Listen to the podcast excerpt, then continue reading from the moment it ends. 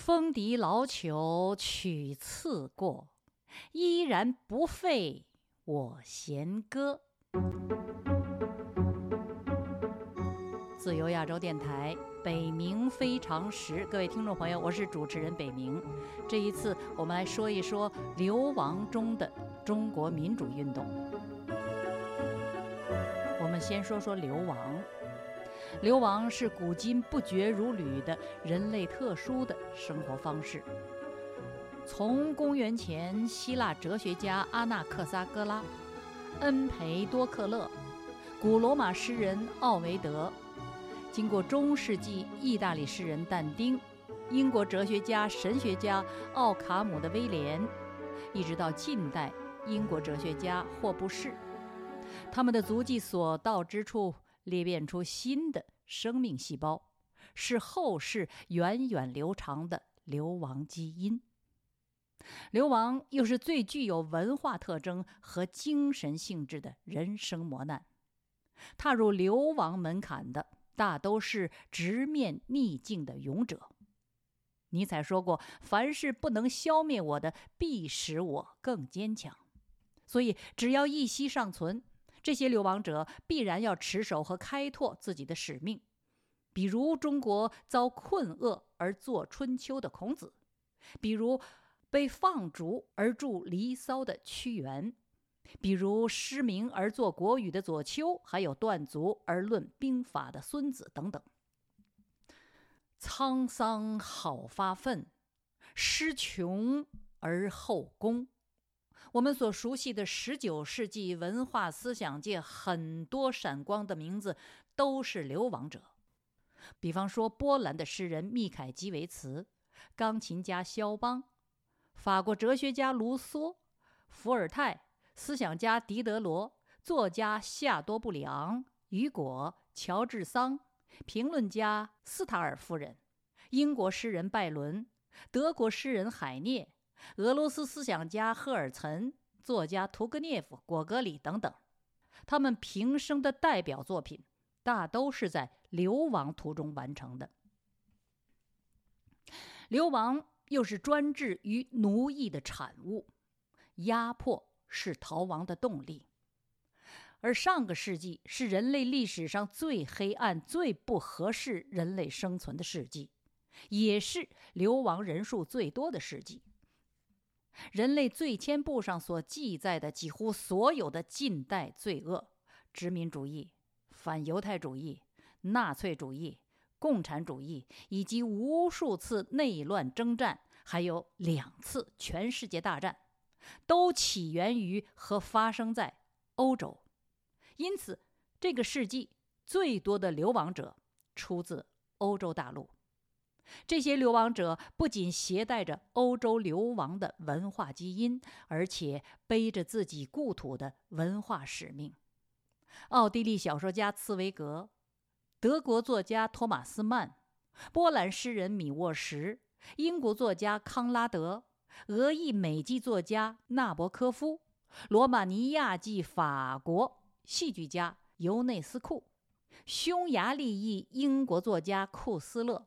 还有被列宁驱逐的两三百名苏俄学者、作家、音乐家、画家、科学家、神学家等等，他们都以自己的流亡作品与上个世纪，也就是十九世纪的流亡前辈一起，构成了地球上名声显赫的文化与精神家族。归根到底，流亡。是勇者的高地，是勇者们强化自己生存意义的人生高地。已故的波兰当代思想家克拉科夫斯基，一九八五年十月在英国《泰晤士报》文学副刊上发表文章，以古今各国各民族的流亡知识精英为例证，从认知论、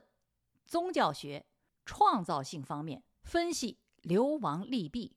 赞美流亡对人类文明做出的杰出贡献。已故的中国独立学人王康，二零一三年接受自由亚洲电台我主持的《华盛顿手记》老康秉烛的专访，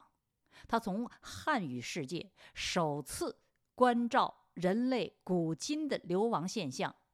针对欧洲的世世代代的流亡与欧洲文明之间的关系，他指出，流亡是欧洲现代精神的孵化器。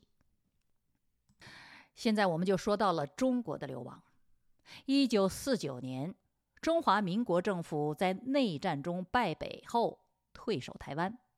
是当代中国史上最大的集体逃亡事件。此后，始于大陆人逃亡香港，中共暴政下的日常逃亡现象不绝如缕四十年，一直到一九八九年，中国民主运动被镇压。大批的参与者被迫离开故土，构成了中国当代第二次集体大逃亡事件。而中国当代绵延不绝的流亡现象，并未因此而终止，却在和平时期终于形成高潮。据联合国难民总署报告，自习近平二零一二年上台迄今。中国对外寻求政治庇护的人数累计已经超过七十三万，另外还有十七万多人以难民的身份生活在境外。习近平上台前的二零一零年，寻求庇护的人数是七千七百三十二人，他上台八年后的二零二零年，这个数字达到了十万。七千八百六十四人，十年之间，年逃离中国的数量增长了十三倍。仅去年一年，就是二零二一年，在海外寻求政治庇护的人数就高达十二万，超过了胡锦涛主政八年的总和。毋庸置疑，作为人口最多、历史最长。体积最大的共产集权国家，中国的流亡者是世界流亡群体中一个巨大的家族，是人类流亡历史上重要的组成部分。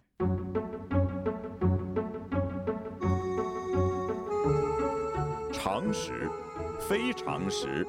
北冥非常识。本台二零一九年开播人文栏目《北冥非常识》。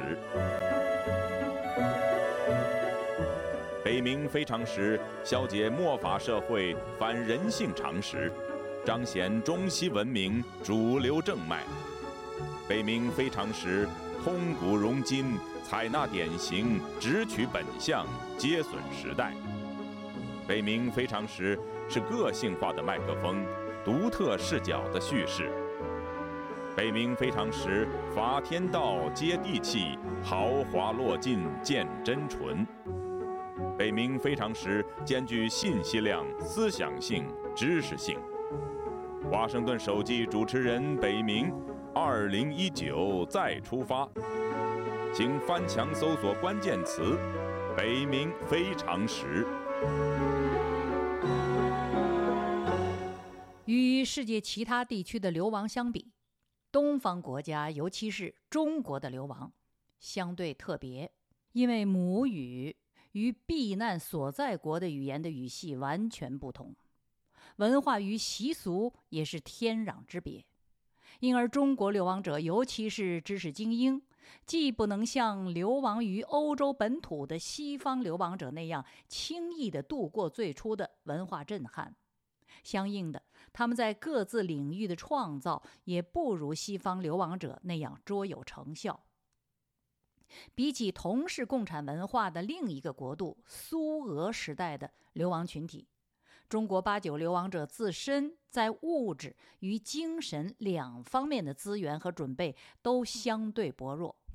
相应的，他们的文化成就与俄罗斯流亡者也就不在同一水平线上。然而，中国流亡者的艰难程度举世无双，其中。重要的因素是中共海外势力的破坏，中共针对大陆流亡民主人士的渗透和诋毁，三十多年来没有代谢，不遗余力。以派遣间谍窃取情报的基础破坏工作为例，根据二零二二年三月十六日美国司法部对中共美国特务的起诉书提供的信息，中国公安部指使的特务针对美国民主人士采取的各种非法方式，从基本步骤到作业方式，如经济陷害。采访诱导、电子监控、制造丑闻、破坏设施、实施暴力、参与活动、阻止行动、制造车祸、雇佣第三者、记录各种信息、跟踪、骚扰、贿赂、冒充等等，不完全累计多达二十多种。尽管长臂伸到异国他乡。却比冷战时期苏联的克格勃对东欧辖区的异议人士的监控方式有过之，无不及。此外，中共利用网络技术和蒙面人的方式，针对性的虚张声势、捕风捉影、夸大其词，甚至无中生有、造谣诬陷、蓄意攻击、挑拨离间，引发内讧。以期摧毁民主人士的社会信誉，进而破坏中国海外民主运动。即便是在流亡者被销声的母国中国，中共也没闲着，收买御用文人，利用海外特务收集的信息撰写文章，将中国流亡人士初抵西方适应期间的艰难境况。生存方式，甚至个人之间的局域，刻意夸大、渲染、扭曲、贬低，并做政治化的包装，扣上卖国求荣的帽子，编纂成集，大量出版发行，制造流亡人士因所谓背叛祖国而沦为西方三等公民、人不如狗的假象，以此诋毁中国海外民主运动。同时抹黑民主方式和自由价值。我们纵观冷战历史，从东欧到南美，均有流亡到美国的民主人士，却没有哪一个政权像中共这样动用国家力量，几十年如一日，以组织手段渗透流亡队伍。非法窃取各种信息，破坏民运工作，诋毁民运人士，处心积虑地分化瓦解流亡阵营。中国境外民主运动始终公开透明，来者不拒。此外，民运资源有限，设防力不从心，故作为政治上直接对立的两个阵营——中共政权和民运组织。两者之间在技术层面上完全不存在平衡对峙的基础。前者中共集团铁幕厚重，其内部的人事纠纷、派系角逐、政局动态，只能从其宣传喉舌的八股文字中寻找蛛丝马迹，或依人际之间的小道消息推测揣摩。其分析和研究的艰难程度，足以形成一门特殊的学问，叫做中国官场政治学。类似美国国会议长在总统国情咨文大会上当众当即撕毁相关文件，表示反对的这种行动；类似总统竞选人公开宣称，如若当选，将把竞选对手送进监狱这种言论。以及所昭示的政体的完全的透明度，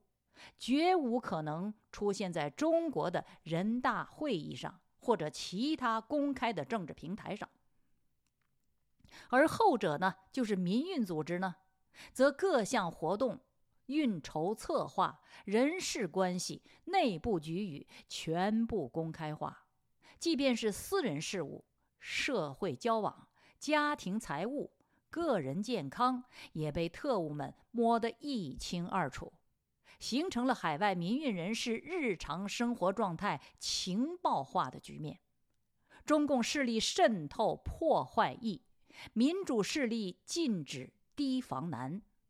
这种情报与信息的绝对失衡局面，是中共破坏境外中国民主运动的重要的优势。在考察和指责中国境外民主运动时，忽略或无视中共相应的恶业及其效果，是一种普遍的现象。然而，从误导民间舆论到官方出版发行，从派遣特务渗透民运队伍，到收买、统战、要挟有关个人，从利用人性弱点到制造内斗、挑拨是非，中共今年以非法手段和国家力量对中国海外的民主运动实施的是一种破坏工程。如果说这一工程实施于暗中，轻易可以掩人耳目，那么。二零二二年三月十四号，中国杰出的海外民主人士、纽约职业律师李进进被刺身亡两天之后，三月十六日，美国司法部门即时发布的对五名中国秘密警察代理人针对美国民主人士从事非法活动的起诉通告，应当成为悬崖落石。惊醒无量关心这一运动的观光者，包括民主运动群体自身。自由亚洲电台，北冥非常时，风笛劳囚曲次过，依然不废我弦歌。流亡中的中国民主运动。下次节目，我们接着要考察海外中国的民主运动，看一看中共的破坏对海外民运的影响，以及海外民运的真实状况。我是这个节目的主持人北明，北方的北，明天的明。我们下周同一时间再会。